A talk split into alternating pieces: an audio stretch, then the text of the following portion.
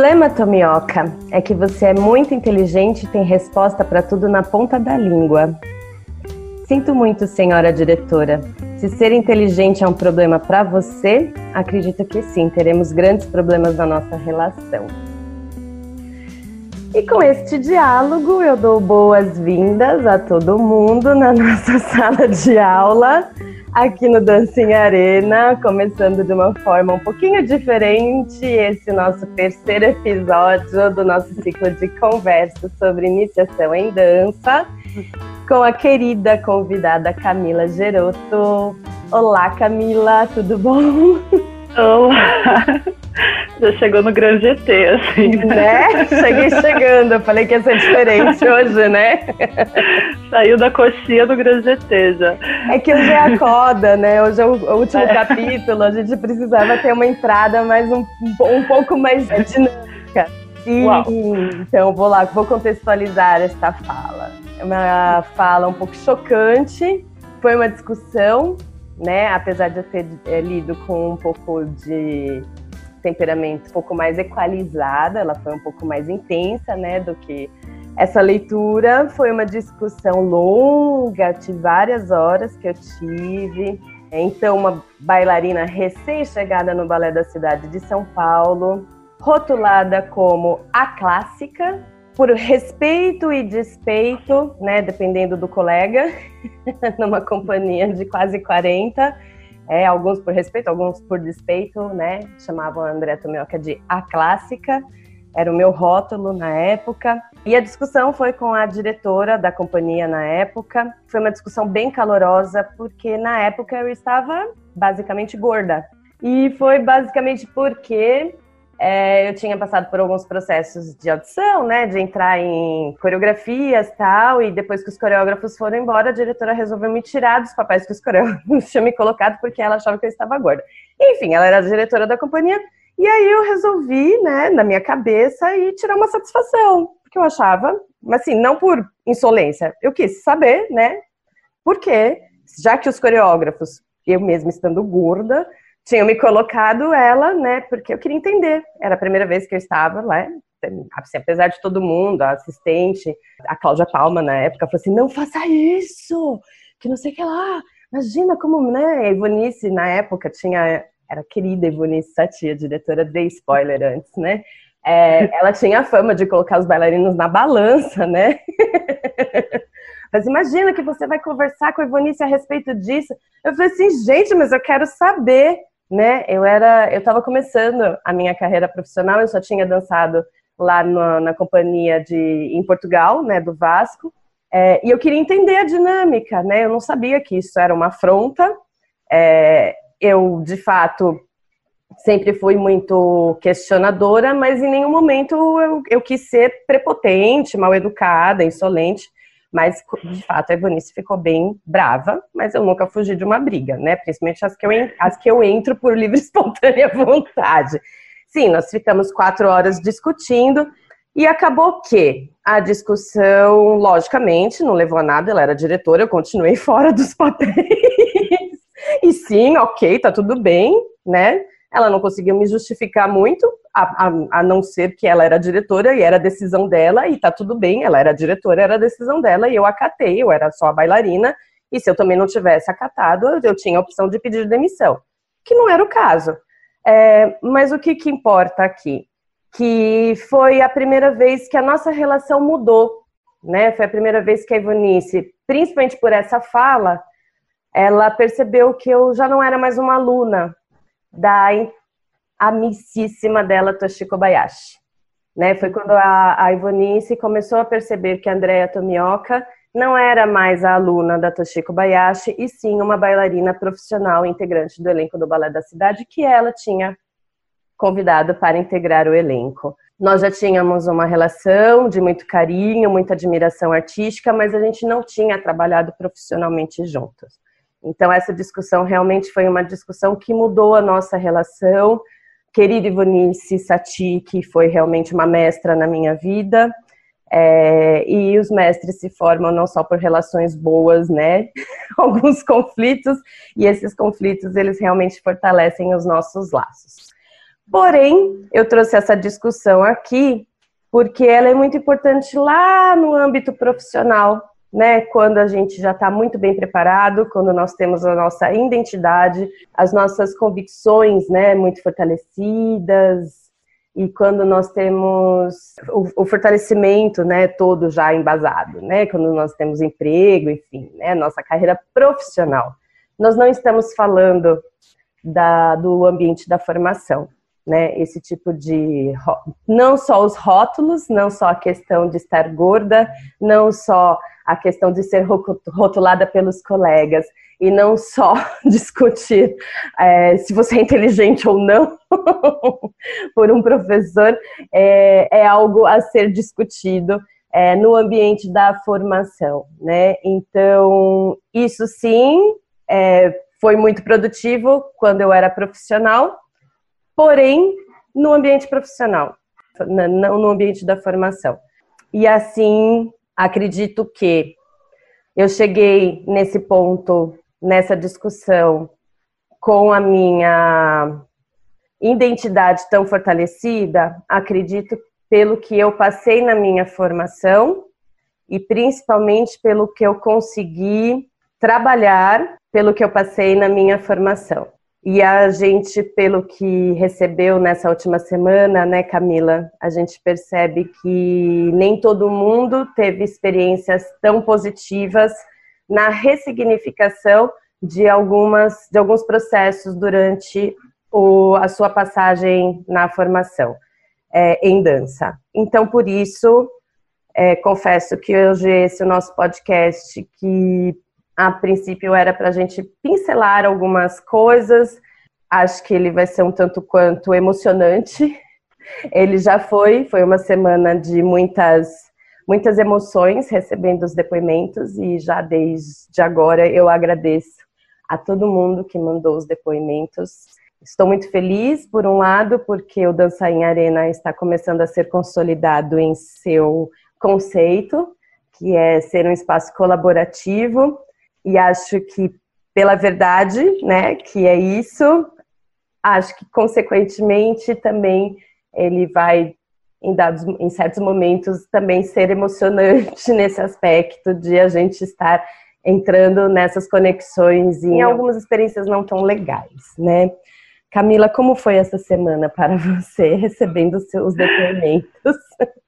Ai, nossa, é, eu também achei, quando a gente falou, né, programou de ter esse episódio sobre rótulo e tal, eu estava num lugar de uma ressignificação de rótulos muito positiva, ou corporalmente positiva.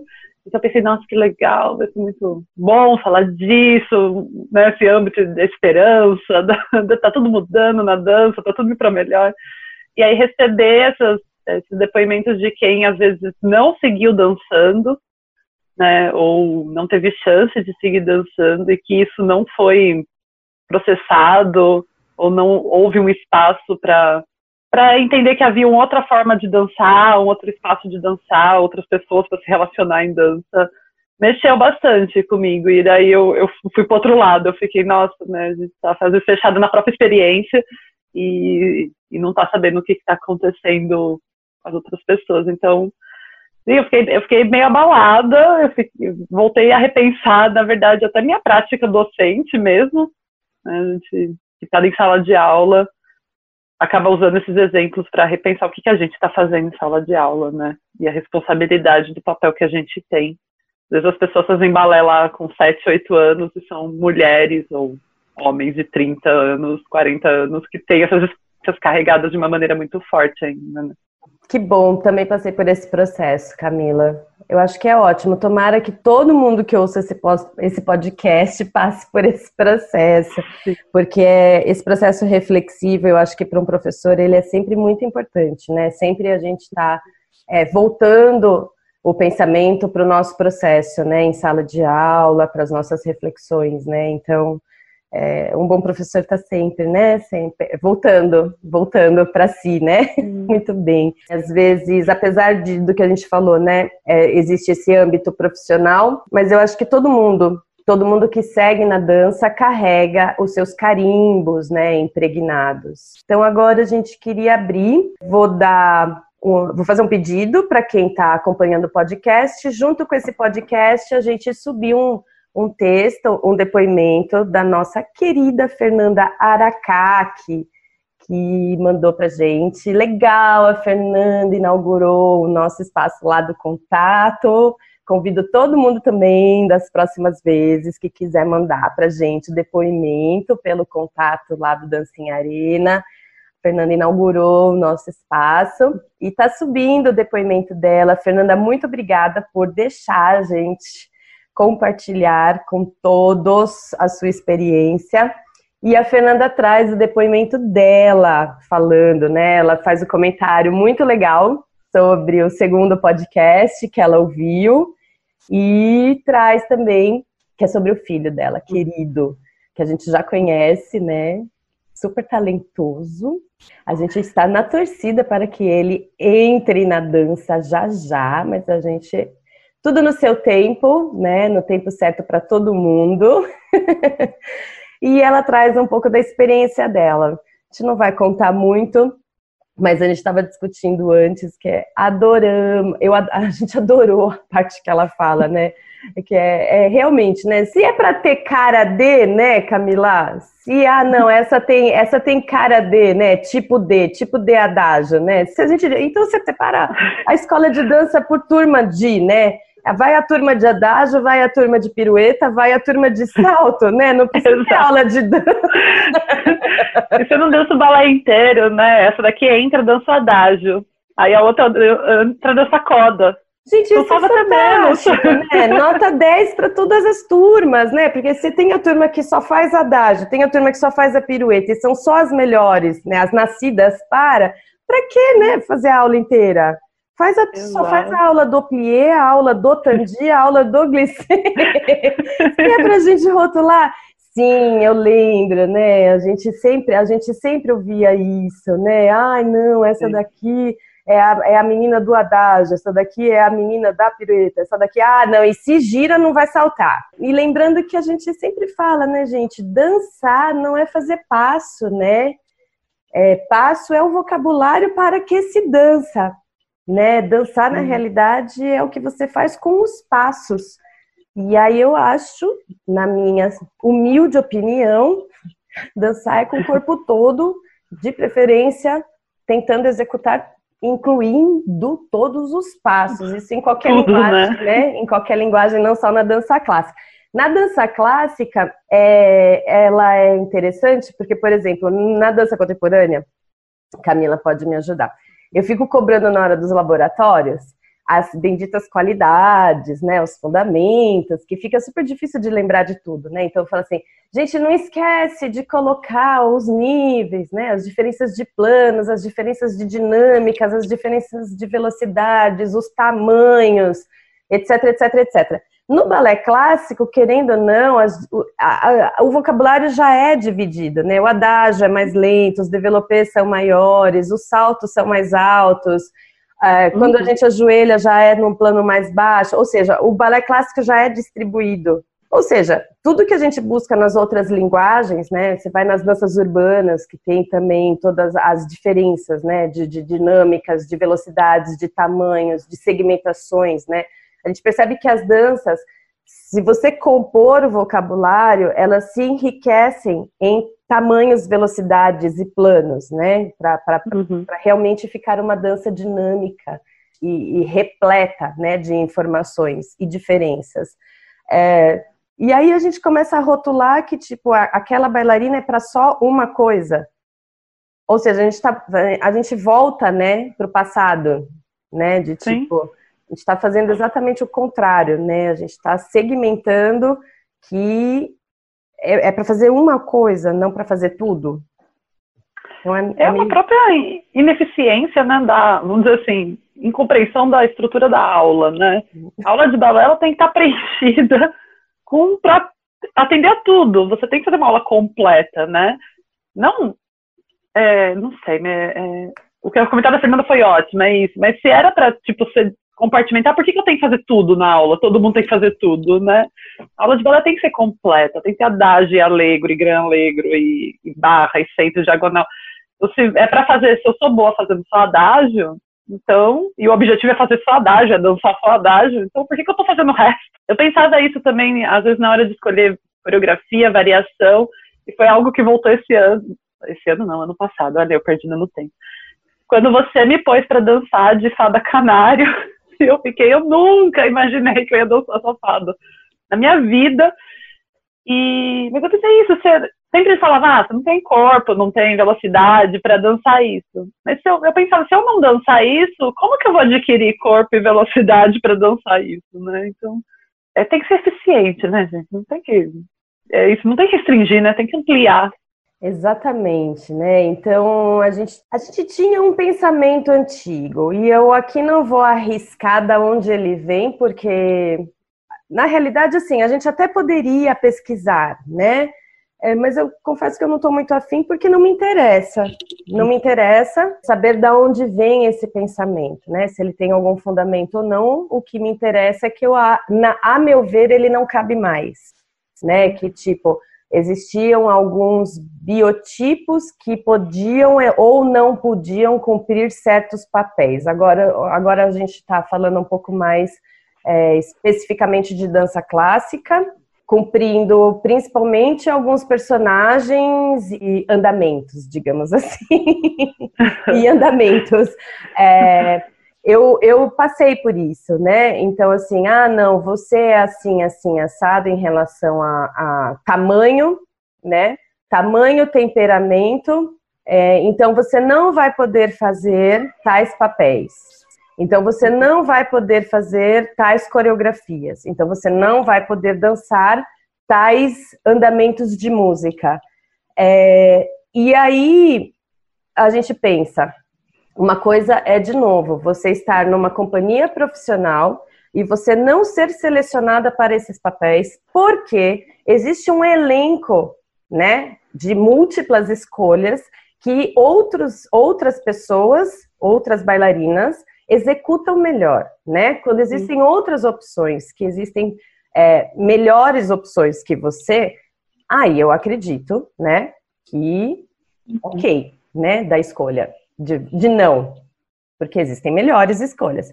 Agora, no processo da formação, você ser privado de fazer isso, primeiro, são duas questões, né? Você ser privado de fazer algo, eu acho que é não produtivo, inclusive na, na questão artística.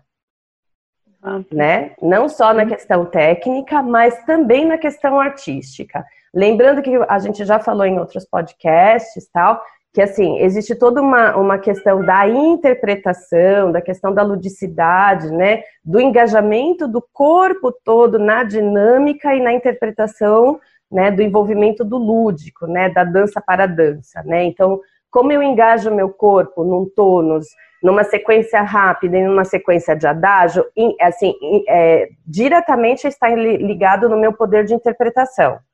Uhum. falando numa linguagem mais atual, né? Não em caras e bocas, do jeito que era na década de 80.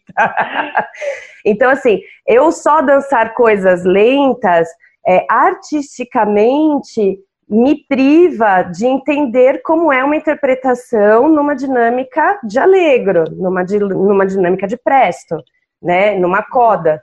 Ou seja, isso me priva artisticamente durante o meu processo de formação artística, não só tecnicamente. Ponto. Aí tem um outro contraponto disso, que é, já que o meu talento é só giro, vamos falar da Tomioka. Então a Tomioka vai fazer só papéis que giram. Né? Então a gente vai colocar a Tomioka para fazer só papéis que giram. Por quê? Porque ela vai ser mais bem aceita aí você faz ao contrário, não é que você priva, é que você vicia, né? Você vicia na qualidade.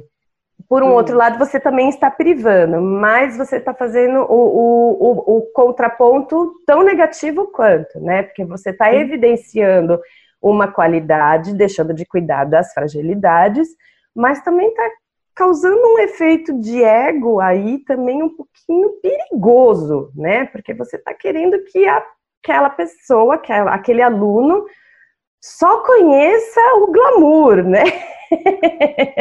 só conheça suas qualidades, só seja aplaudido, né? E aí, né, gente? E o dia que ele não, e o dia que ele cair da pirueta, né? E o dia que ele não hum. puder mais girar? É, né? É, é perder a perspectiva da formação, né? Acho que quando você trabalha com aluno e o objetivo final é mostrar só o palco, você esquece o processo, né, o, o, meio, aquilo que a gente falou nas outras vezes, né, da construção que tem no caminho para chegar no palco, ou às vezes não chegar no palco, do tipo, trabalhamos e, poxa, não vai para o palco isso, não, não vai dar para ir, mas trabalhamos, passamos por isso, experimentamos, sentimos, avaliamos, e, e né, não sei, a, a minha impressão desse diálogo todo é que tem formas, e é muito confortável usá-las esses, essas caixinhas. São muito confortáveis, porque quando você tem que experimentar, é, demanda um pouquinho mais de trabalho, né? Também. Muito né? mais trabalho, né? Nossa, muito mais trabalho. Muito mais trabalho. Sim, voltando aos nossos depoimentos, a gente tem mais alguns, Camila. Vamos lá. A gente tem alguns depoimentos que ainda seguem um pouco mais dessa questão de físico, a gente tem da Marília, Marília Costa, obrigadíssima Marília. Marília, uma querida, excelente arte educadora, que ela disse que eu era a do físico bonito, mas burra. Que frase bela, né, para uma aluna de dança. E, eu, e, o pior de tudo é que essa frase, para mim, ela é tão comum que vem assim, até a entonação assim, do gênero tão bonita, mas burra. Me vem assim, é a voz falando, né? É, e esse bonita, assim, ele tem vários sentidos, né? Tão bonita, mas burra é, físico bonito, mas burra. O mais, o mais é o pior, para mim é o pior de tudo, né? E aí eu até agradeci a Marília, muito obrigada, Marília. É, Marília é linda. Fato, Marília é uma mulher linda, bailarina linda, linda, linda, linda. Burra, gente, eu brinquei, né? É, a Marília, nossa, coitada. Ela vai ter que passar cinco vidas sem pensar fazendo um esforço muito grande sem pensar para ela conseguir ser burra. Marília é inteligentésima, inteligentésima, uma super profissional, uma super artista. Mas até a Marília disse assim que é, de tanto ouvir isso, ela chegou um momento que ela acreditou, né? Chegou a acreditar nisso, né? Lógico, porque gente Óbvio. é uma aluna seu professor fica falando isso durante várias horas por dia, numa coisa que você faz por prazer, porque você gosta, porque você, né, ninguém te obriga a fazer dança. E o professor uhum. fica falando isso na sua orelha e você chega a acreditar, né, que você é burra. Pois é. Que bom que em alguma fase da vida Marília deixou de acreditar nisso. Temos mais uma em relação a, a físico, que algumas pessoas, gente, é, preferiram não se identificar. E eu, eu não quero chamar de anônimas porque eu acho meio estranho, então eu brinquei com a Camila que eu vou chamá-las, vou chamá-las de Ninas, tá? Nina 1 escreveu. Quando eu era adolescente, diziam que eu só tinha linhas, que devia ficar parada em dégagé que era melhor. E também faziam questão de me dizer que eu não girava, o pior de tudo é que eu amava fazer fouetê. Não achava tão ruim, mas criaram um mito que eu não era capaz. Gente, dissecando essa, esse depoimento, eu não consigo. Eu não consigo achar qual é o pior disso, né? Você falar para uma bailarina, né, para uma aluna de dança que é melhor ela ficar parada, né? Tipo, não se mexe, fica parada. Saber que ela gosta de fazer fouetê, mas falar que ela não gira, ou de alguma forma convencê-la de que ela não é capaz. São muitas coisas. que eu, a única coisa que eu posso dizer é que assim são muitas coisas que você não tem direito de fazer. Imagina. Que você não. Eu acho que eu vejo uma, uma traição, uma traição, vou usar essa palavra. Quando o aluno entra na sala de aula, ele está num, num estado cerebral mesmo de entrega, né? É tipo, eu tô aqui, tô aberto para receber. Então ele tá uma esponjinha. E olha o que, que você tá jogando para essa esponjinha, entendeu? Tipo, uma pessoa toda aberta para você, né? E você joga isso. E que fácil, né? Falar para o aluno que tem que ficar parado em degagê. Uma aula para ensinar um degagê, né? um degagê parado. O degagê parado, né? Porque ensinar Não. o degagê, um caminho, né? O, o caminho é mais difícil. O degagê parado, como diria, até a mamãe faz, né? Mas. Ismael dizia, mamãe, mamãe faz. É. O degagê parado, qual que é meu trabalho como professor, né? Ensinar nisso, né? Tipo, Assim, eu, eu, confesso que assim, a nossa vontade, eu acredito que eu dá, eu vou falar por você, Camila, a nossa vontade é tipo assim, de justificar todo mundo, viu, gente? Todos os depoimentos, mas eu acho que não é, não é bem o foco daqui. O foco é mais a gente compartilhar os depoimentos, e por isso a gente agradece a todas as meninas e a todas as pessoas que compartilharam esses depoimentos, porque eu cheguei a, a responder alguns que me mandaram, mas menos preocupadas com vocês que mandaram para gente, a gente fica com as pessoas que nem têm coragem de mandar, né? Que não conseguem ainda verbalizar nem por escrito. Então, assim, a, a, vontade que dá é, gente, não, pelo amor de Deus, não fica parado. Claro que você é capaz. Faça 64 fuetês, pelo amor de Deus. Continue fazendo. E faça duplos e triplos, mesmo torto, entendeu? Não tem problema, é lógico que você é capaz. Todo mundo é capaz de girar. Girar é uma coisa física. Né? Não tem a ver com, é assim, todo o corpo gira, gente. Todo o corpo gira, toda criança gira. Toda criança gira. Vocês conhecem alguma criança que não gira, gente? Um ser humano que não gira, né? As a leis gente... da física não funcionam naquela pessoa. Ex Como não, né? Oi? então é assim, gente, a gente para de fazer certas coisas quando a gente cresce, ou seja, quando o cérebro começa a tomar conta um pouco mais do que alguns instintos, né? E o cérebro também começa a ter outras razões, né, que não as nossas mesmas, ou seja, essas vozes do passado começam a entrar na nossa cabeça e ficar um pouco mais pesadas do que as nossas próprias. Então, assim, é isso, gente, é um trabalho muito mais interno. Deleta, esvazia as vozes do passado, ok? É, para todo mundo, mesmo para as pessoas que só estão ouvindo e ainda não conseguiram verbalizar. Eu acho que acho, acho que a nossa discussão, a meta é essa apesar da gente querer conversar e justificar todos os depoimentos, a gente está aqui justamente para compartilhar, é, agradecendo imensamente a todo mundo que compartilhou os depoimentos, mas principalmente para quem não consegue ainda falar a respeito, tamo junto, tamo junto. Tamo junto. É. Seguimos. Eu recebi alguns também, de todas de pessoas muito queridas, assim, que partilharam da dança comigo. A Caroline, que é uma bailarina linda, linda, linda. Ela falou que sempre foi vista como muito baixinha e por um tempo como coxuda. E até hoje, isso daí que, que me pegou, ela tem dificuldade de se ver como bailarina clássica por conta disso. Mesmo que ela tenha técnica e ame o que faz né? Você ouvir tanto que você, mesmo fazendo aula, e você sabe como o balé clássico funciona e dança, você não consegue falar que você é bailarina clássica. É, eu acho que é uma desonestidade, assim, com, né? Você dizer que só um tipo de pessoa pode dizer que o que é ser bailarino clássico, né? Eu vou até aproveitar o gancho que uma, numa das lendas que eu, eu adoro isso, né? Numa das lendas que a gente recebeu, a Patrícia Alegre compartilha, né, que ela ouvia, né, que brasileira é coxuda, não serve para o balé. Essa é uma das lendas que a Patrícia Alegre compartilhou.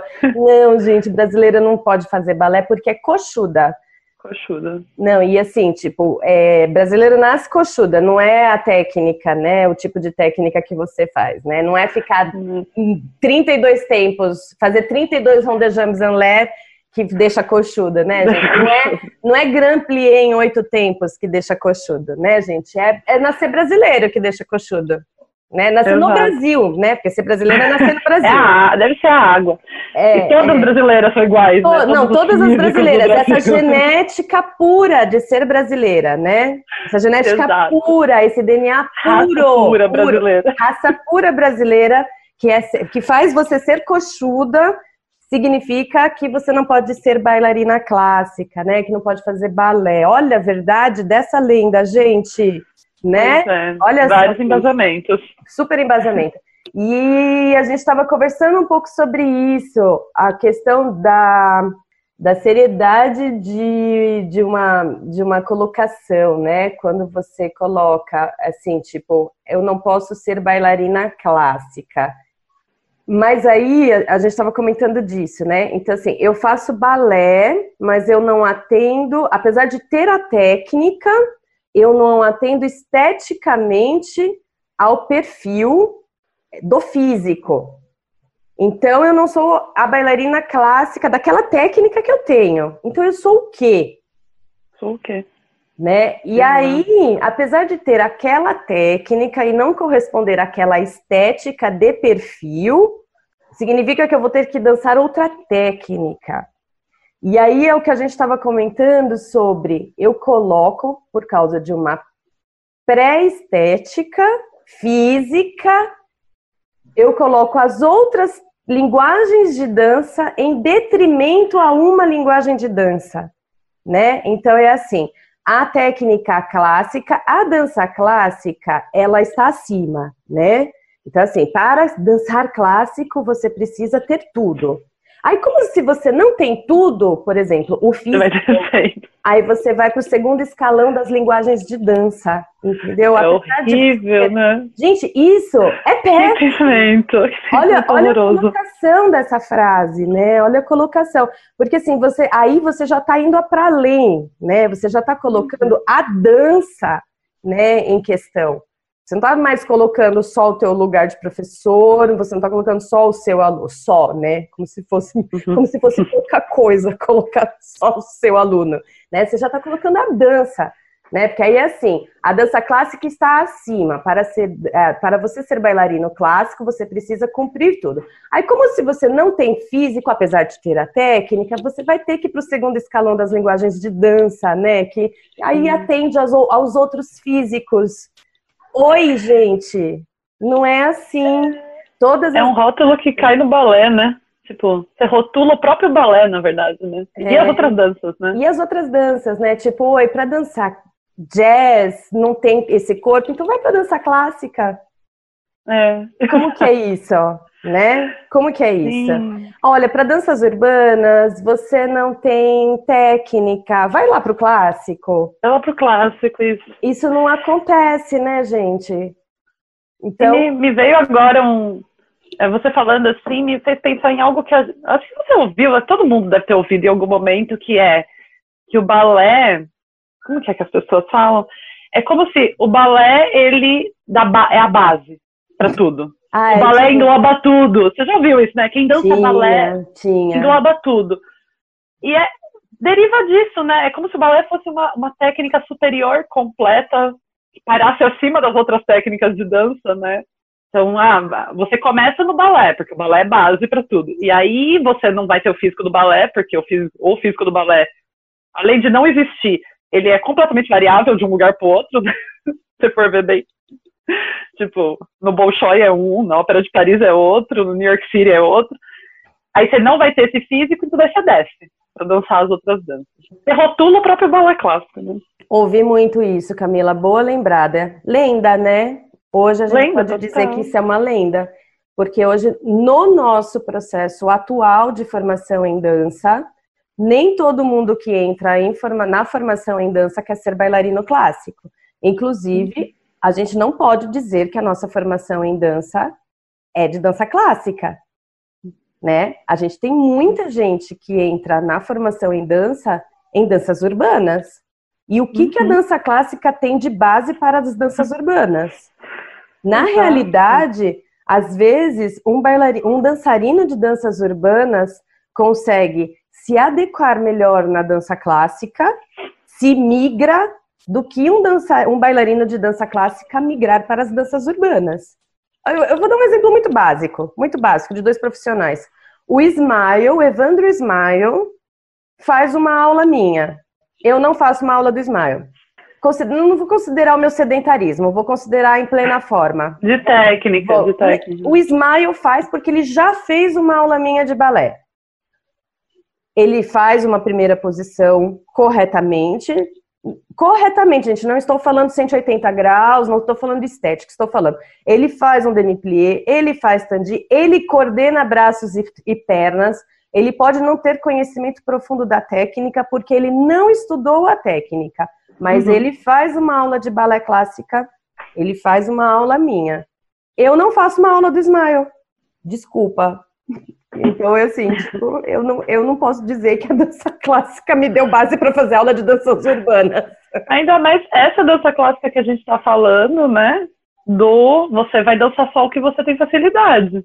Exato. Né? Se você fica nisso e vai. E eu já eu dancei muita coisa, né? Quando estava mais aluna, assim, eu falo que não deixei de ser aluna, porque eu sou aluna até hoje, mas quando estava em formação. E realmente, tipo, para passar de uma para outra, se você fica só no balé, só fazendo o que você é fácil fazer para você no balé, quando você vai passar para outra linguagem, você está mais perdido que, né? tipo, tempo, andamento, sei lá, ritmo, o próprio corpo, né? Não, não Exato. Exato. Tem a ver com aquela questão da privação, né? Você se priva Sim. de estudar, de conhecer, de aprender, ou seja, você se priva da formação, né? Porque uhum. a formação em dança ela deve ser global de novo, a gente faz a questão da turma separada, né? turma de adágio. turma de adágio. Muito bem, seguimos. Aí a gente tem a Nina 2. Vou falar a Nina 2. Nina 2 que me deixou horas, horas, horas, horas, horas. É daquelas que a gente brincou que no segundo podcast foi a Denise, né? Que deixou a gente dias. Nina 2, é, esse depoimento veio em áudio.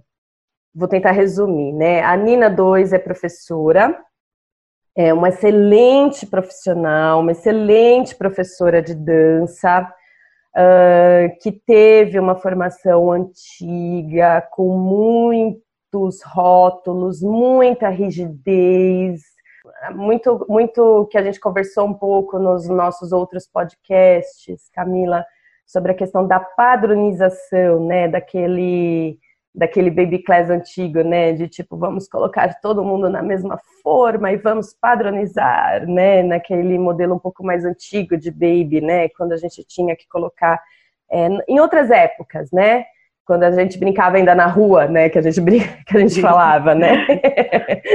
que a gente brincava na rua, então tinha que ir para o balé ter disciplina, diferente de hoje que todo mundo já entra na escola com seis meses de idade.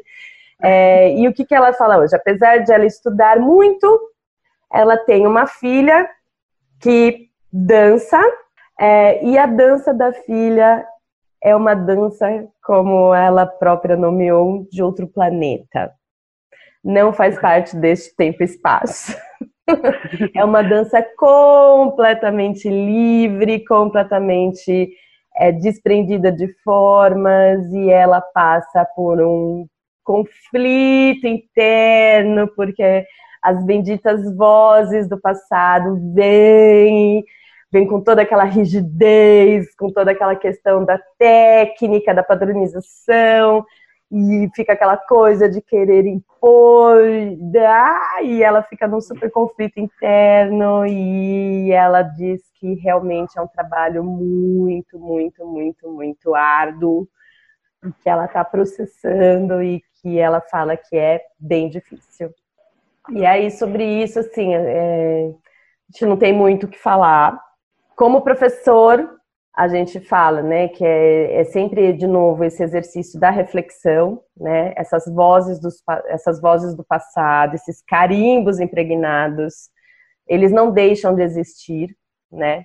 Eles estão e não devem deixar de existir. Eu acho que são cicatrizes bem cicatrizadas, que eu acho que elas têm que existir para a gente lembrar realmente da onde a gente vem, o que a gente quis ser quando crescer, né? Das nossas escolhas. Eu acho que as, as nossas fibroses nos ligamentos é o que deixaram os nossos ligamentos mais fortes, né? Se romperam e cicatrizaram, é que bom, né? Que bom porque eles estão mais fortes. Duros seriam se eles tivessem continuado rompidos. então essas fibroses que elas ocupam um pouquinho mais de espaço, quando muda o tempo elas dão uma incomodada, né? De vez em quando. É, mas ok, de vez em quando elas vão incomodar, mas elas fazem parte do que, do que nós somos né? Elas vão existir para sempre e a gente não pode esquecer, elas não podem deixar de existir. E isso com todos os nossos alunos, isso. E aí, Camila, para mim é muito fácil, né? É, não sou mãe, tenho uma sobrinha, sempre falo, tenho uma sobrinha, mas ainda sobrinha afilhada é com certo distanciamento. tem um certo distanciamento. Mas com filho é um pouquinho mais difícil, né? Porque o filho, falando de uma, de uma forma mais espiritualista, filho vem realmente para, para todo o entorno, né? Vem, vem para todo o entorno. Então, é aquilo, né? É para resolver não só as questões da dança, mas para as questões da vida. É, e aí, de fato, a única coisa que eu acho é que aí tem a vida toda para resolver, né? Então. Diga, Camila, como que, como que é? Vamos lá, vamos projetar Ui. isso para a Aurora. É, então, eu estava pensando isso lendo esse depoimento, como tem, tem duas coisas, né? Tem a questão filho, do tipo, expectativas com meu filho e relacionamento com meu filho, e a questão dança, né? Então eu vou ser muito segura e vou ficar na questão dança. a questão filho é, é para terapia. Mas é, eu acho que a gente tem uma expectativa, né? Quando a gente tem filho, a gente vai ter essa expectativa em cima. Quando a gente lida com uma questão afetiva, que a dança está no lugar afetivo bom ou ruim, às vezes, né? Essa questão dos rótulos, nem sempre ela fica no lugar bom, né? Mas eu vejo hoje que um, os meus rótulos, eles hoje são, eu consigo encarar eles como diagnósticos, por exemplo. Eu, minha vida inteira, é, era a Andedan. Eu era, acho que ao contrário da, da Marília, né? Muito inteligente, mas não tem físico, coitado, sabe? Então, tipo, é Andedan, é alta demais, enfim. E hoje é bom eu saber que eu tenho um pouco menos de flexibilidade na minha rotação coxo-femoral, porque eu posso trabalhar isso em sala de aula, eu sei minhas fraquezas, mas eu ressignifiquei o jeito que eu olho para isso, né? Eu não deixei, porque eu acho que o problema do rótulo é que ele ingesta você, né? Então, se fosse com a minha filha, não que eu não ache que ela não vai ter as fragilidades dela se ela resolver dançar balé um dia, que tem os pontos técnicos que a gente tem que trabalhar. Mas eu espero que ela esteja com um professor, e aí não vai ser eu, porque eu não vou encarar dar aula para minha filha, que esteja com um professor que saiba passar essas fragilidades para ela como um diagnóstico do que ela tem que melhorar e trabalhar, que não seja algo que vai fechar e engessar ela num, numa dificuldade que às vezes pode até fazer com que ela pare de dançar, né? É, é o jeito que você olha para a fragilidade, né? Então, para essa mãe aqui, eu diria, para ela ter uma dança de outro planeta, né? Que bom! O que, que a gente faz com essa dança de outro planeta aí, né? Que, que possibilidades que abrem, né? A dança de outro planeta. Deve ser incrível ver uma criança dançando de outro planeta. É muito bom, eu, eu, eu, eu compartilho disso, Camila. Realmente, assim, ter, ter um filho que consegue ter uma dança realmente livre, nossa, o meu desejo é que deixe livre essa dança. Deixe porque, livre. Nossa, é tão difícil a gente ter uma ter, ter seres humanos de qualquer idade com uma dança livre, porque já já a sociedade como um todo vai colocar essa, esse, uhum. essa cabeça, né? esse comportamento, essa conduta dentro de vários, vários segmentos padronizados, né? Que essa dança, querendo ou não, ela vai começar a sofrer alguns tipos de cortes, né? É por Sim. si, porque é intuitivo, é normal, né? Ela vai começar a ser limitada. Então, assim, o máximo possível, quanto puder, quanto for tolerável deixar essa dança ser livre, é, significa que de fato essa cabeça criativa, né, esse corpo, é, essa noção de corpo, de kinesfera, de sensação de corpo no espaço, para além da pele, né, né de, de tamanho, né, de, de compreensão que eu ocupo, o meu corpo ocupa, meu movimento, né, porque voltando, né, dança movimento, né, não dança passo. Uhum. Essa noção que essa criança tem, que a minha dança ocupa um espaço muito maior do que um passo, é, cara, isso é uma noção muito, muito boa, né? Que eu faço parte de um mundo muito maior do que um passinho de balé, né? Exato. Então, assim, quanto mais a gente conseguir dar esse, esse mundo para essa criança dançar, ótimo, porque já já ela vai ter esse mundo um pouquinho mais restrito, porque ela vai ter que voltar para esse mundo real. Isso vai fazer parte do processo evolutivo dessa criança para se inserir dentro de uma sociedade, entrar numa conduta de regras, normas, enfim. E se ela conseguisse ainda crescer, virar pré adolescente, continuar com essa dança livre é o sonho de qualquer Sim, professor. É o sonho, é o nosso sonho. é o nosso sonho. é o nosso é, sonho. E mesmo que ela vá dançar balé, né? É, é, algo que a gente sempre fala nas formações, né? Tudo bem, no, na aula de balé é aula de balé, vai ter que fazer por debras, vai ter que fazer croisé e tudo mais. Mas que tem esse momento que não é o balé, né? Que você possa dançar coisas que o balé não contempla tudo que o corpo é capaz de fazer, Exato. né? Então, que tem esses tempos realmente para experimentar chão, cabeça para baixo, né? Tipo, deixa essa criança experimentar, né? Deixa ela Improvisos, né? Improvisos. Sim, porque, de novo, né, se, se existe uma dança, um, uma, uma dança, uma, uma assinatura né, de dança dentro desse corpo, ela precisa, né? É uma identidade. Hum, é como identidade. se fosse, como se fosse a, a linguagem autoral já existente dela, Sim. né? Que às vezes não vai através de escrita, vai através de movimento. É maravilhoso, é praticamente uma poeta, né? Já. Sim. É uma artista, é uma pintora, mas que não pinta, dança. Então é maravilhoso, maravilhoso. Sim. Seguimos, vamos lá para os nossos depoimentos. Camila, você tem mais? Sim, tem um da Raíssa. A Raíssa, ela, ela é atriz e ela teve experiência em dança quando era criança e ela fala que do balé ela, ela era só alegria, porque como ela fez quando ela era criança, ela se divertia muito. Mas que ela teve um, um um treino, uma prática em dança para uma peça e a diretora, a coreógrafa, disse que o braço dela era morto em cena.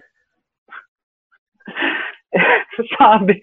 É, e ela relata outras coisas que essa pessoa disse para os outros atores que, que são coisas horrorosas, assim, né? Esse tipo de comentário nem ajuda, né? Meu braço é morto em cena. O que, que eu faço com esse braço, então? o que eu fazer? É horrível, né? Comentário que não ajuda em nada. Eu tô rindo, Mas gente. gente. tô rindo sem saber o que dizer. é. Né, eu, tipo, é por isso que eu pensei, é, eu penso, tem nossos professores ouvindo, a gente saber o que, que a gente está falando para o aluno, o que, que o aluno vai extrair disso que a gente está falando, né? Que, que isso vai ajudar ou não? Senão é um tipo de comentário que não serviu para absolutamente nada, né? Não levou em lugar nenhum. Não, se, não for, coisa... se não servisse para nada, tava ótimo, mas aqui fez algum efeito, né? Esse é o problema. Não, fez efeito psicológico negativo, mas corporalmente, né? Corporalmente, né? o que, que você melhora falando isso para a pessoa, né? Não melhora em nada. A pessoa vai entender o que você estava querendo falando isso? Não vai entender. É, pois é. Deixa eu ver, a gente tem. Ah, sim, tem mais uma lenda. Essa lenda é ótima. A Fernanda Aracá que mandou. E é uma lenda que a gente ouviu bastante, né? Sim. Tinha uma lenda, a lenda da Você é japa, devia fazer aula com a Toshiko Bayashi.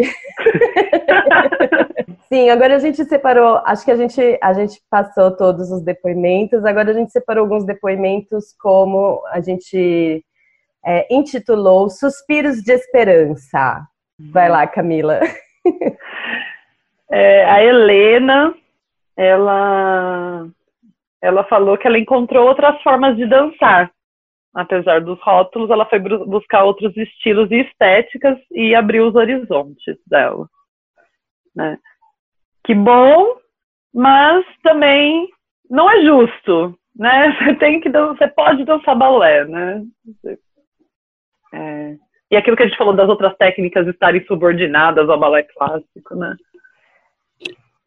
E a Fernanda, colega de masterclass, Fernanda Ostrovski, ela falou que continua dançando mesmo com os rótulos, porque dançar é o que ela ama fazer. Mas que encontrar um lugar que não fica gritando seu rótulo o tempo todo ajuda muito. E Fernanda é aluna de André Tomioka, então ajuda muito ser aluna da Tomioka. Sim, que bom, Fernanda. Fê, obrigada pelo seu depoimento. Para todas, obrigadíssima pelo depoimento. É, a Fernanda a Aracaki também, o fim do depoimento dela é um suspiro de esperança também. Sim, gente, não tem idade, né? A gente já trabalhou, no, a gente já conversou no primeiro e segundo episódio sobre iniciação em dança é, e a continuação em dança também não tem idade né? Existem é, o que a gente está falando sobre a questão dos rótulos, apesar de às vezes a gente mexer em algumas feridas, a nossa ideia não é só cutucar algumas feridas ou criticar coisas do passado. É principalmente, prioritariamente, mostrar que as coisas mudaram, né? As coisas mudaram, os tempos evoluíram. Nem todos mudaram, né? O tempo parou para algumas pessoas, mas não para todos. Então, o que a gente está querendo mostrar aqui, não só pelos que vos falam, eu e Camila, mas principalmente pelas pessoas que estão compartilhando os depoimentos, que sim, existe suspiro de esperança, existe maneira de continuar dançando, de voltar para a dança, é, e praticar a dança de uma maneira diferente, inclusive a dança clássica, gente. Inclusive a dança clássica, né? Que sim, existem pessoas que continuam fazendo é, dança clássica da maneira tradicional, da maneira tradicional, assim, gente, dança clássico, né? Não é faz uma aula de balé para dançar ameba, dança clássico nas pontas. Também dança repertório, gente. Só que sem algumas técnicas de pressão psicológica de antigamente. ok, as coisas são um pouco mais eficientes. É, no sentido da comunicação. A comunicação é um pouco mais atualizada. Eu acho que o grande foco é esse, né, Camila? Comunicação. Eu acho que uhum. a comunicação daqui, do que a gente pode tirar sobre rótulos, lendas, né? Comunicação.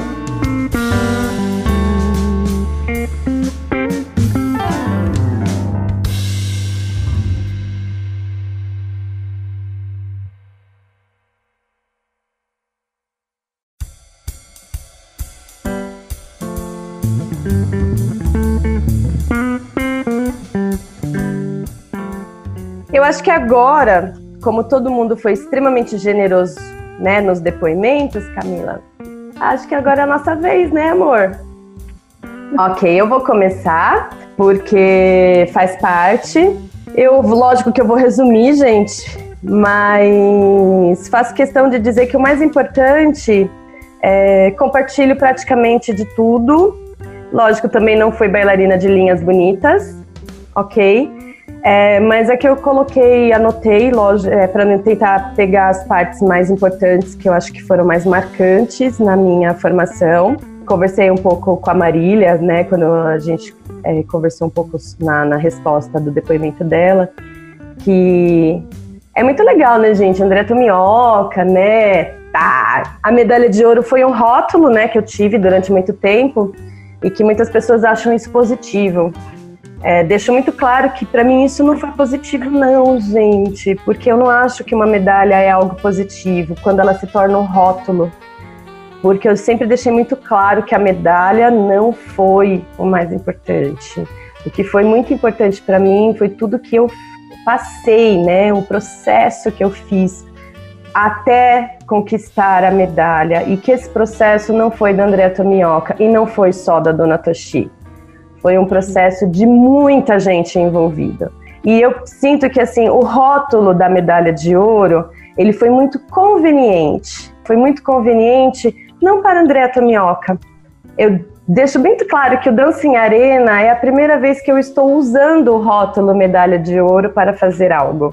Estou me usando da medalha de ouro que é, me deu algum tipo de voz para conseguir dar vozes para outras pessoas que talvez não tenham vozes. Por exemplo, essas pessoas que estão falando seus depoimentos, que talvez em outro lugar não tivessem espaço. Assim como que pelo rótulo da minha medalha de ouro, em muitas entrevistas eu falei o que eu vou falar agora e esse conteúdo foi cortado, porque o que era mais importante eram as outras coisas. Né? Então, assim, é o que foi evidenciado na carreira da Andrea Tomioka sempre foram as coisas bonitas, não necessariamente as coisas não tão bonitas, por conveniência, né? Só que não é só de coisas bonitas que é feita uma carreira, gente. Então, eu gosto muito de dizer que na dança, gente, sim, acontecem coisas que não são necessariamente legais, mas, primeiro, a culpa não é da dança. São pessoas que estão envolvidas no processo. Isso é muito importante para a gente deixar muito claro, tá? Isso desde sempre. Eu tenho feito um ciclo de conversas, de perguntas e respostas agora durante o confinamento. Eu tenho amado responder pergunta de criança, gente, porque criança é tão sábia criança é tão sábia. Elas fazem tantas perguntas lindas e eu adoro responder. E assim, adoro pergunta do gênero. Alguma vez você já quis desistir da dança? E eu penso, eu falo assim, gente, eu nunca quis desistir da dança, eu quis desistir de certas pessoas da dança. em alguns lugares, né? Porque eu sempre tive, desde muito, desde sempre, eu sempre tive muito essa percepção. Mas eu sei que isso era um talento. Esse eu acho que foi o meu grande talento desde sempre, lógico, com muita influência da minha família, né? Com muita, muita, muito papai, mamãe e irmã perto de mim né, me, me ajudando a enxergar isso. Eu sempre percebi que as questões eram as pessoas, não era a dança. Né? Então, quem colocavam os rótulos, quem causava algumas sensações negativas, quem causava sensações positivas eram as pessoas e não a dança uhum. em si. E por isso eu nunca quis desistir da dança. Então, essa é, é a primeira reflexão que eu queria trazer isso para todo mundo hoje nesse podcast. Para você que um dia se revoltou com a dança, se magoou com a dança, se machucou com a dança, por favor, faça um trabalho se foi realmente a dança ou foi uma pessoa que representava a dança. Porque a dança realmente ela é muito generosa, mas não necessariamente ela é representada por pessoas generosas, ok? Do mesmo jeito que eu vou trazer algumas coisas não muito legais, eu quero deixar muito claro antes de começar a falar que basicamente isso representa uma pessoa, mas que todo o entorno dessa pessoa foi o que me fez continuar na dança. Então, assim, é super importante, gente. É, isso não representava a dança, isso representava a fala de uma pessoa. E hoje eu enxergo, e por isso que eu falei, eu não quero saber de onde vem e o porquê que veio. Ah, no meu ponto de vista, isso era o que era conveniente e o necessário para a sobrevivência desta pessoa na época, que era mercadológica, que era num aspecto de poder, que era numa tradição da época, que talvez para a gente não faça mais sentido, porque somos de outra geração, que era uma tradição passada de professor para aluno. Não sei, gente, sou de outra época. É, eu entendia na época, não questionava, hoje resolvi não ser assim. Trabalhei muito na psicologia inversa, não me cabe mais, né, enfim, questionei, não questionei, bati de frente, não bati de frente, eu fiz as minhas escolhas. Conheço muitos que são parecidos também por conveniência, conheço muitos que são diferentes por inteligência. É, cada um faz suas escolhas e o que cabe aqui é não julgar. É realmente estar perto de quem faz as escolhas semelhantes e estar longe de quem faz as outras escolhas. Ok? É, então é isso. Mas, de novo, compartilhamento de histórias para nos aproximar de quem passou por isso e, como sempre, estamos juntos, ok? Então vamos lá, André Tomioka, mais ou menos 12, 13 anos, acho que a frase que mais me marcou foi tão bonita, mas é pobre, não vai ser bailarina clássica. Essa foi a minha frase.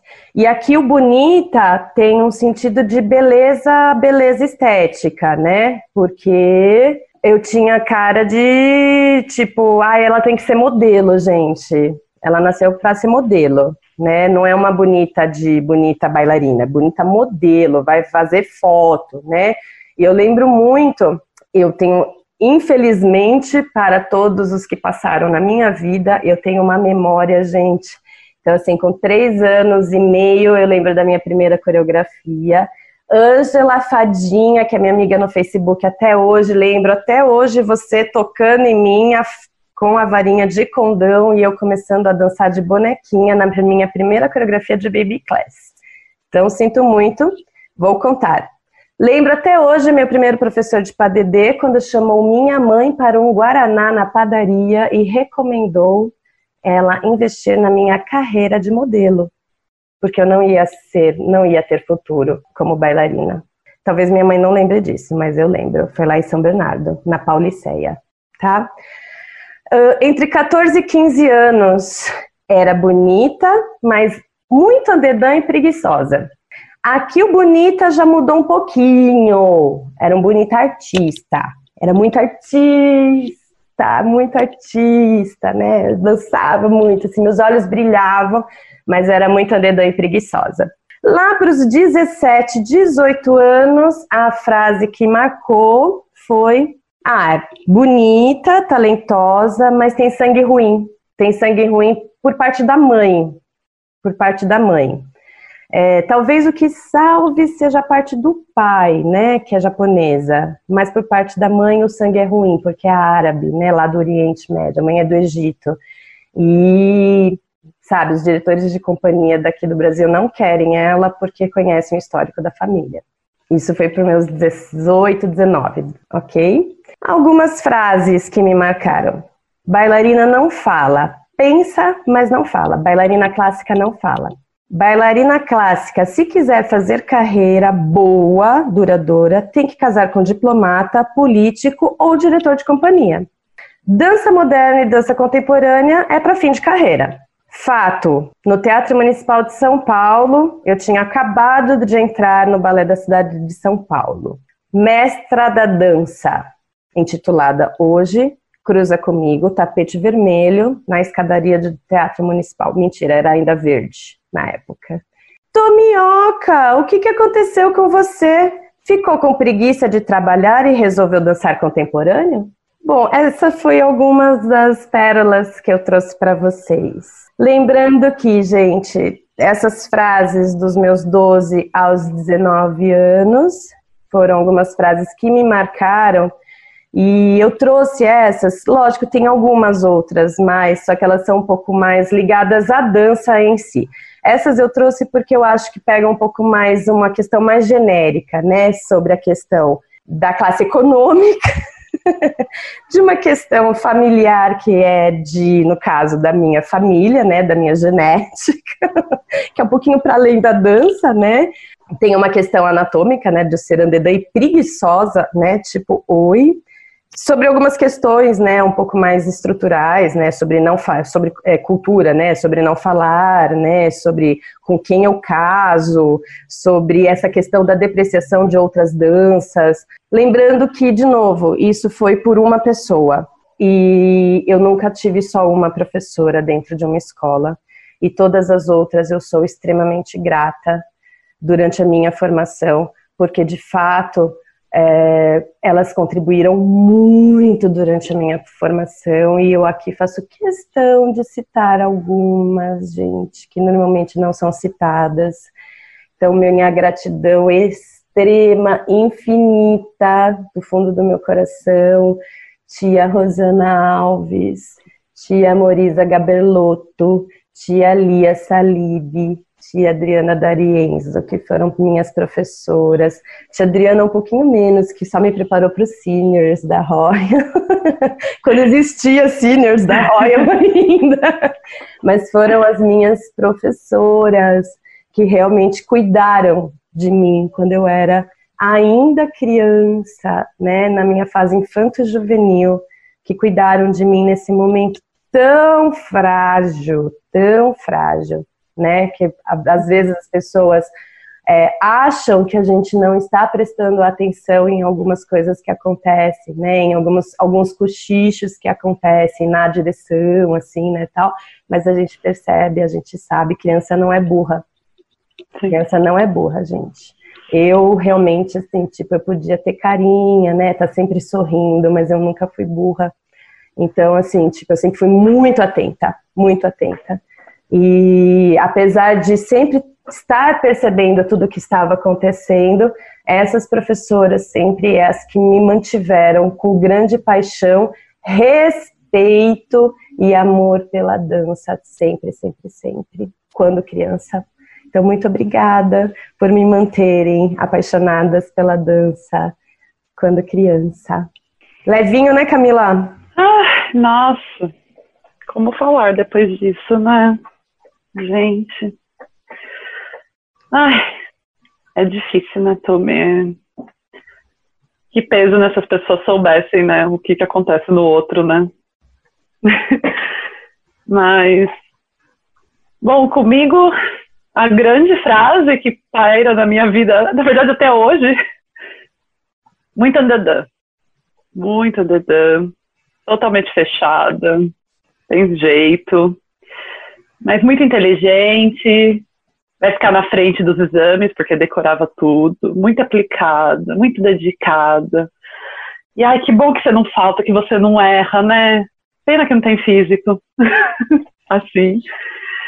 E, e a pressão que era não faltar e não errar, né? Porque se eu já não tinha físico, né? Eu não podia me dar o, o luxo de errar, né? E faltar quando precisava.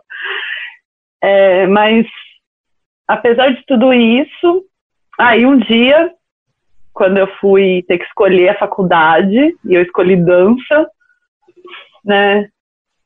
Tiveram três frases nessa. Um professor, Maurício, que dançou com você no Bala da Cidade, Maurício Oliveira. E ele falou: vai, faz, mas lembra que você dança, dependente do que acontecer lá você dança. E na hora eu não entendi, mas depois, anos depois, eu fui entender o que ele quis me dizer com isso. E no dia da audição lá, eu ouvi classiquinha, né? Na hora que eu fui apresentar. E que foi engraçado, porque eu não me achava bailarina clássica, porque eu ouvi a vida inteira que eu não tinha corpo de balé clássico.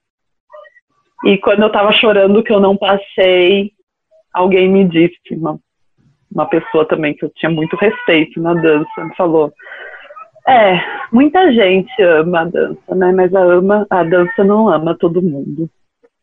E, e por mim parecia que tinha acabado nesse. Acabou, não danço mais, vou fazer outra coisa. Que bom que eu sou teimosa, sabe? Bastou chorar um pouquinho, dois dias, e eu levantei e segui em frente.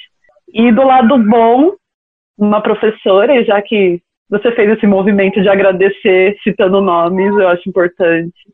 Professora Cleide Maquena, que um dia eu fui sozinha para aula, porque né, muito dedicada, não faltava nunca, né, muito responsável. Fui numa chuva aqui em São Paulo, peguei quatro horas de trânsito, cheguei para aula, só tinha eu. Ela falou: ah, vamos aproveitar que tá só nós duas, deita aqui, vamos descobrir esse Andeor aí. E a gente ficou. E aí eu descobri que era um processo de virar Andeor, não nascer andeor, que era o músculo, osso, ligamento, que são trabalhados. Então, sou muito grata que que ela foi a pessoa que eu olhei e falei, eu vou ser professora de balé. E eu não vou deixar acontecer com meus alunos, eu espero que eu não deixe o que aconteceu comigo, né?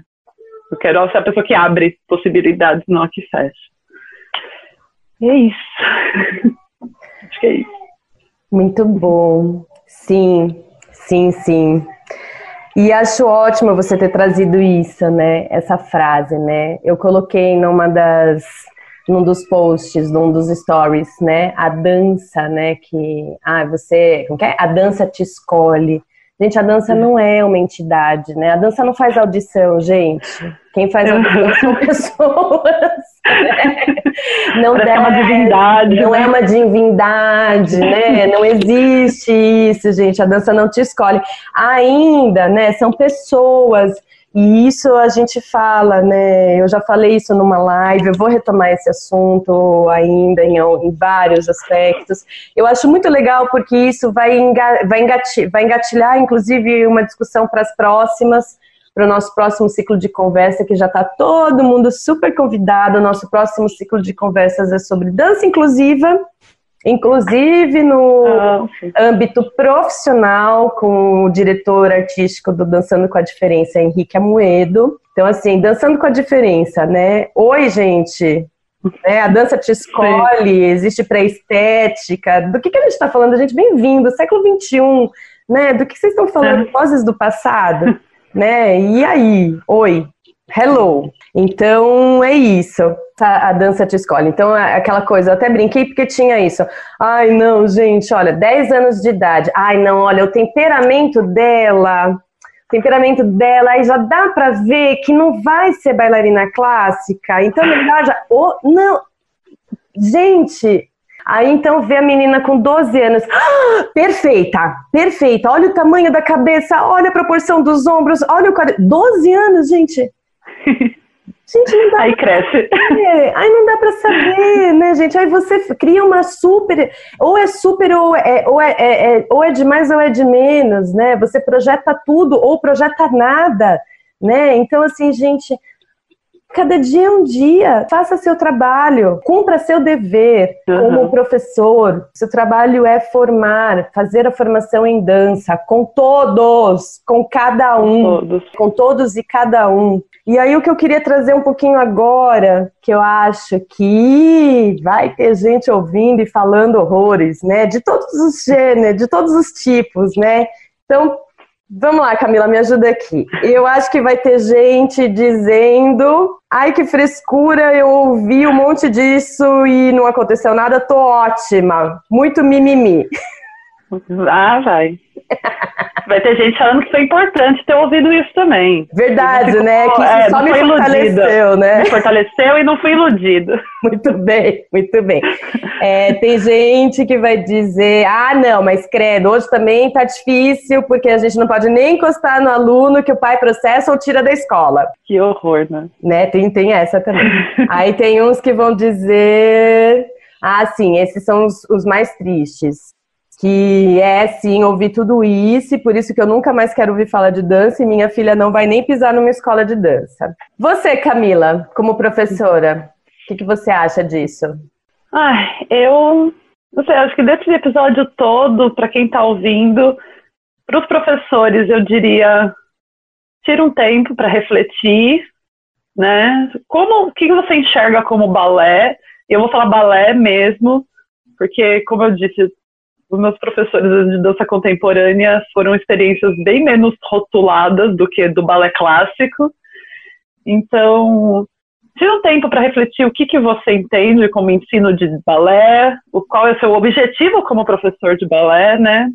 O que, que você pretende alcançar, né? E, e eficiência, né, gente? Eu tenho um objetivo, eu quero chegar nele, como que eu chego nele, né? Traça tem, tem, tem que ter isso bem claro, eu acho, quando você resolve lecionar. E para quem é aluno ou foi, né, ou não, que, não quis ser porque ouviu isso, eu diria que tem, tem esperança, está mudando. Se você quer, dê uma chance, né? Eu acho que, que principalmente quem passou por isso, né, tirar um tempo para pensar e ver se, se faz sentido hoje se dá essa chance de, de ressignificar, de experimentar de novo. Eu brinco com meus alunos da turma de adulto que a gente está fazendo detox. Vou fazer detox, detox de pirueta, detox psicológica, é detox. E dê uma chance, porque é, é bem isso que você fala, a dança não é isso. E acho que o dia que eu percebi que a dança não estava no meu professor, mas meu professor era um facilitador, e a dança estava em mim, nesse corpo aqui, nesse corpo andedã, nesse corpo alto, nesse corpo que, que teve filho, e aí e o professor que está nesse caminho, né? De a dança está em mim, esse professor pega a mão e vamos junto, né? Então é possível, gente. Juro que é, e é muito bom quando a gente acha, porque a dança é maravilhosa. A dança, essa entidade cósmica, que é a dança, ela faz sentido quando ela é nossa e quando tem pessoas que entendem isso, né? Tem uma professora que diz que tem que ser honesto, gente. Sim. né? Essa é, professora. É verdade. Eu brinco, a dança não escolhe, mas que a dança mostra, mostra, gente. Mostra. o você... bom e o é ruim. Que, né? É que aí não é a dança, né? É o palco, né, gente? O Opa. palco e a sala de aula mostra tudo, gente. Não tem jeito. Sim. Sim, é, o que eu ia falar é que é isso, né, gente? Eu não acho frescura. Que bom que teve gente que passou por tudo isso e saiu ileso, saiu fortalecido. Mas eu não acho frescura a partir do momento que fez algum tipo de efeito negativo em uma pessoa. Se foi ruim para uma pessoa, e pelo jeito foi para mais, eu já acho que foi ruim. Se uma pessoa deixou de dançar, eu acho péssimo. Eu já acho péssimo, né? Porque, de novo, de tudo que importa aqui, mais do que uma, um mestre, mais do que um professor, mais do que uma escola, o que a gente está falando aqui é sobre dança. E se a dança foi lesada por perder uma pessoa dentro dela, quer seja como bailarino, quer seja como aluno, quer seja como espectador, uhum. é, a dança saiu lesada.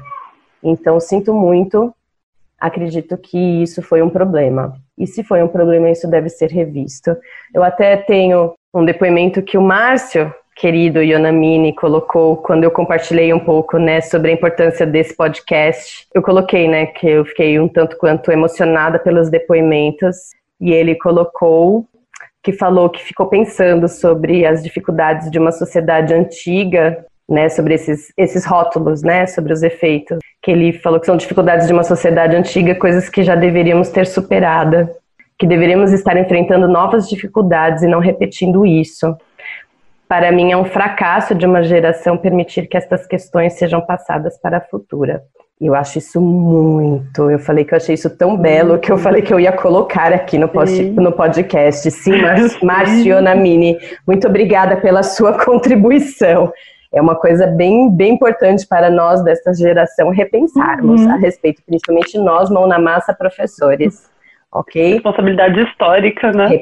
É, e lembra que a gente conversa muito sobre a função do dança em arena, uma fruição de pensamentos de uma geração. Se a gente não conseguir sentar na sombra dessa árvore, mas que seja pelo menos a semente plantada para quem sentar nessa sombra de árvore, né? Com certeza. Por favor, porque alguém deixou de plantar a semente, né, gente? A gente está sem sombra. Além de tudo, cortou as mudinhas. Né? Então, por favor, estamos sem sombra, vamos plantar a semente para alguém sentar na sombra da árvore. Por favor. Sim, e o que eu digo, gente, não tem essa frescura, não. Eu dou, assim, tanto para criança como para adulto. Camila está aqui, ela é minha testemunha, dou aula para criança, para adulto, para adolescente. Eu sou uma professora que encosta, aperta, bate, bate assim, do tapinha, né? Não esmurro, né, gente? Bate no bom sentido, né? Não sou uma professora violenta, né? Do tapinha, assim, às vezes eu aperto, aperto mesmo para sentir, aperto no sentido de sensorialidade, né? Não é bater de agressão, é, é assim, eu aperto para sentir a musculatura. Coloca o aluno para fora. Sim, proíbo o aluno. Proíbo o aluno de usar celular. Proíbo o aluno de tirar foto de aula. Sentou, tirou foto. Proíbo. Faço passar mico, dou bronca. Desliga esse celular. O que, que você está fazendo? Quem você pensa que é para tirar foto da minha aula? Assim mesmo, gente, publicamente. É, dou bronca, gente. Passo sermão pesado. Tô errada, Camila? Não, tá certíssima. Uhum, Sermão de fazer a gente ficar com lágrima no olho. Uhum, fica mal, gente. Chora, fica semana, fica dias. Sim, gente, porque isso faz parte do processo de formação. Não tem alívio. A única questão é que é eficiente, é da dança para a dança, é da aula para a aula. Isso não envolve processos traumáticos que vão para além. Algumas coisas são técnicas, né? Apertos são técnicos, algumas coisas são disciplinares, algumas coisas são condutas, algumas coisas, principalmente em adultos, são relacionadas a questões de vida, porque adulto mistura um pouco, né? As questões. Uhum. Mas isso não é terapia, gente. É questão de conduta, é disciplinar, saber separar as questões do que é separa a panelinha. Aqui é aula de dança, separa a panelinha, ok? Faz parte, gente, ser professor é isso, é instruir o seu aluno, conduzir o pensamento, o raciocínio e a concentração do seu aluno, principalmente quando o aluno é adulto, né? Quando o aluno chega depois de uma carga de horária de trabalho de oito horas e entra na aula de balé, ele não, não tem um, um, um botãozinho que clica e muda a concentração e o fluxo do pensamento. Professor faz parte. Gente, foi minha escolha ser professora de adulto né? Foi minha, foi minha escolha, faz parte da minha responsabilidade. Eu não sou uma professora replicadora de aulas. Eu não tenho uma aula e simplesmente passo e os meus alunos replicam. Eu sou, eu não sou dadora de aula, né? Eu sou professora. É, é uma pequena diferença. Então, a partir do momento que essa foi a minha escolha, eu tenho as minhas responsabilidades de conduzir os meus alunos a entrarem na minha aula. Isso não significa só replicar os passos que eu estou dando. Significa conduzir o fluxo de pensamento e concentração desses alunos uhum. para deixar a comunicação eficiente. Por isso que sim, gente, eu dou bronca. Sim, eu instruo, eu explico, dou bronca pesada quando tira a foto da aula, porque precisa ensinar que a foto é direito autoral meu e ela não tem direito de ficar tirando foto da minha aula e postando no Instagram sem no mínimo pedir licença. E se... Mas eu acho que é diferente, né, Tommy, né, do... não é pessoal, né? Eu acho que o que a gente tá falando do rótulo é que o rótulo, ele é personalizado e pessoal. Né? Exato. Né? Exato. É, eu acho que talvez se alguém fale, ah, então eu tenho que ser permissiva, então eu tenho que falar que todo mundo vai dançar no Bolshoi. Não é isso. Tem aluno que realmente, gente, para estética que uma companhia de dança clássica hoje pede, tem aluno que não, não vai passar numa audição. Né? Não é trabalhar também enganando as pessoas. Mas é isso, é saber o que, que você está querendo passar, o que, que você está corrigindo, né? Porque falar, ai, ah, você é dedão, ou você é gorda, não, não tá, você não tá corrigindo nada, você não tá chegando em lugar nenhum. Não tá, né? Não... Exatamente. Tô trazendo isso, Camila, justamente por isso, porque a gente fica assim, aí todo mundo fala, ai, que mimimi é daquelas é. alunas. É. Já ouvi isso. Ai, Tomioca, você ficou tão assim que parece que você é daquelas alunas que. É, daquelas professoras que nem pede para fazer força. Porque é. acha que nós somos, assim, geração rebelde, que fomos contrárias, uhum. né? Contrários aos nossos mestres. E viramos assim, tipo, a gente permite tudo, mas permite tudo no mau sentido. E não é assim. Não é assim. A gente leva a dança clássica na, no mesmo rigor só que sem os traumas. Porque o problema, de novo, dos rótulos não é a questão de ser sério com, mais ou menos rigor, é a questão da pessoalidade, é da comunicação. Os uhum. rótulos, uhum. eles não são eficientes. Eles não são eficientes. Assim, eu, o porquê que eu estou usando rótulo não serve para nada, gente. Falar que uma aluna é pobre não serve para nada falar que a classe, a, o gênero, a raça dela, o, biot, o biotipo dela, a estética dela, não serve para nada, só serve para mostrar a incompetência do professor de acessar o corpo. Exato. Essa é a verdade. Desculpa. É exatamente isso. Exatamente. Camila, agora o quiz. Pedi para Camila. Propus um quiz para Camila.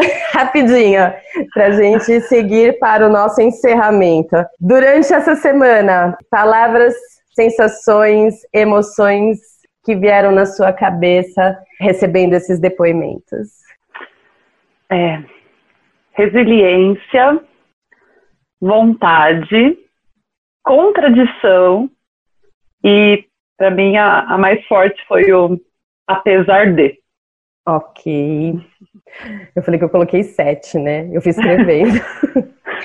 Primeira, remorso.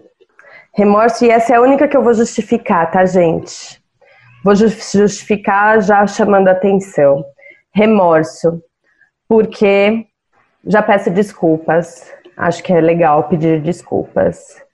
Porque eu confesso que eu lembro de adolescente falar algumas frases dessas. Porque eu era adolescente e trazendo uma coisa que eu escrevi lá no começo das minhas anotações, que hoje eu sei que respeito e gratidão não significa dizer amém. Isso é muito importante, gente. Hoje eu, com 44 anos, sei e que fique muito bom para a reflexão de todos respeitar e ser grato por um professor e por um mestre não significa dizer amém a tudo que ele faz, a tudo que ele fez. Só que quando você é adolescente, não necessariamente você tem essa sabedoria, essa inteligência, essa compreensão, né? Então, é, fica a dica para quando você acha que você tem um aluno que já está super preparado para dar aula e aquele meu pavor, né? De tipo, ah, eu tenho aquela minha aluna que já tá, pode começar a dar aula, vai dar aula para baby. Sempre. que tem, Exato. né? Que é o mais tradicional que eu falo, ai, gente, que pavor de menina de 16 anos dando aula para baby, que é super pra baby, é uma turma mais difícil da escola. mais difícil da escola.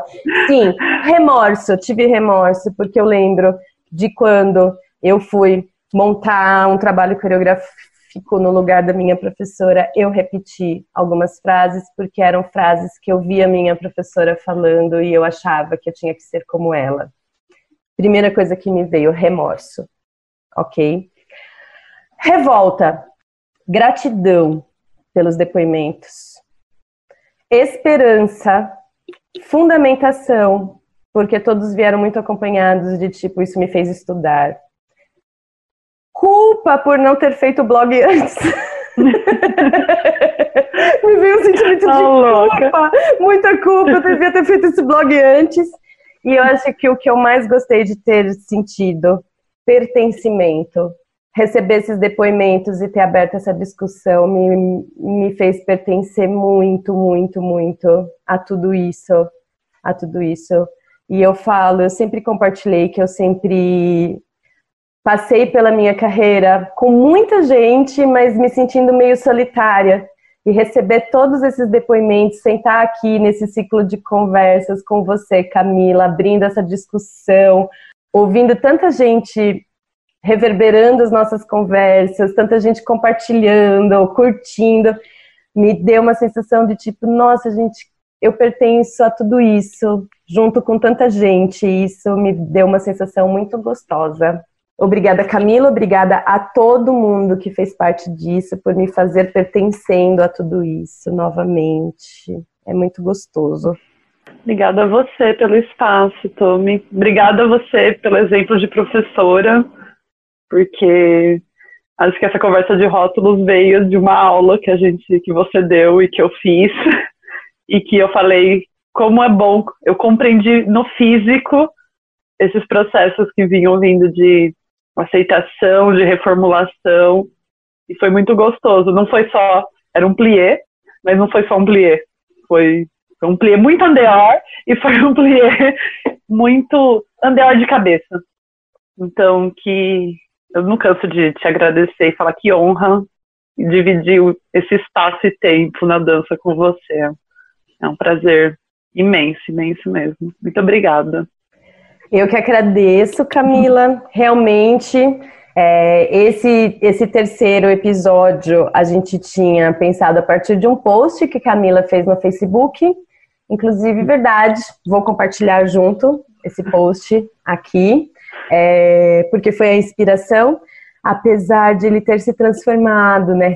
Ter sido ressignificado. Nada como adoro os improvisos, né? Que a dança nos proporciona em todos os âmbitos, né? Ele foi completamente ressignificado mas eu acredito que sempre pelas necessidades, sempre pelas necessidades. Agradeço muito, Camila. A gente vai encerrar o nosso terceiro episódio. Espero que a gente se encontre num próximo ciclo de conversa em outro assunto. E agora, gente, para finalizar, vou deixar aqui uma reflexão para todo mundo que acompanhou esse podcast, como pedido mesmo, não é nada, é só um pedido, uma conclusão com pedido. Para todo mundo que é profissional de dança hoje, é, principalmente professores, sobre o enxergar, né? E eu acho que assim o, lugar mais fácil para isso é o lugar do professor. Mas eu não acho que é só o professor que cabe. Acho que qualquer lugar que você exercita essa relação com o outro é, na dança, e eu vou falar de dança porque é o lugar que eu pratico, né? Que eu existo, e aí eu acho que cabe eu falar que eu convido vocês a refletir sobre o olhar, sobre o seu olhar no fluxo da percepção. Convidar antes de você projetar a sua primeira impressão é apertar o pausa e antes de formatar essa primeira impressão, enxergar. A gente fala muito sobre escuta e hoje eu vou trocar essa palavra sobre escuta falando principalmente sobre essas benditas vozes do passado, né? Que às vezes quando a gente fala sobre escuta, essas vozes do passado é que elas começam a falar. então, ao invés de escutar, vamos enxergar. Então, a gente aperta a pausa. Antes de formatar na nossa cabeça todas as nossas primeiras impressões em relação ao outro, enxergar realmente o outro a partir do corpo do outro. Depois que eu enxergar esse corpo do outro, enxergar de fato dentro da cabeça do outro, entender realmente de onde vem essa cabeça, essa formação de pensamento, esse fluxo de raciocínio e como esse corpo dança e reage e entende a partir dessa cabeça. E daí você volta, aí sim você desaperta, pausa, e volta para si. E a partir de toda a sua experiência, de todo o seu conhecimento, você sim formata a sua primeira impressão da pessoa. Porque aí sim, eu acho que generosamente você vai ter uma primeira impressão da pessoa destituída de preconceitos. E às vezes esses preconceitos não necessariamente são seus, né? Normalmente, assim como a gente conversou hoje, a gente carrega algumas coisas que intuitivamente, inconscientemente, por mais que a gente tenha trabalhado, ressignificado, a gente carrega com a gente. Por mais que a gente tenha feito as nossas escolhas durante a vida, escolhido não ser, não somos perfeitos, somos humanos é, e talvez estratégias sejam mais eficientes do que espontaneidade. Então, essa é uma estratégia que eu acredito que seja mais eficiente. Para professores, que isso seja uma estratégia, ferramenta de processo pedagógico, porque você não pode enxergar um aluno a partir de você. Mas para todas as outras relações de dança, né, como coreógrafos, como diretores, como trabalhos em equipe, é sempre conveniente a gente, a partir do outro, porque é muito fácil a gente pensar sempre, né, projetar o outro a partir da nossa cabeça. Difícil é realmente entender o outro corpo a partir da cabeça do outro corpo, certo? Então é assim, bem emocionada, que eu acho que é como cabe esse terceiro episódio, que a gente encerra esse ciclo agradecendo imensamente todo mundo que participou. Camila Geroto, muitíssimo obrigada, meu amor. Obrigada, Tommy. Tô... Tô... Vou continuar com esse episódio, na verdade. Vou continuar com ele por um tempo. Muito obrigada. Sempre um prazer. Um beijo, pessoal.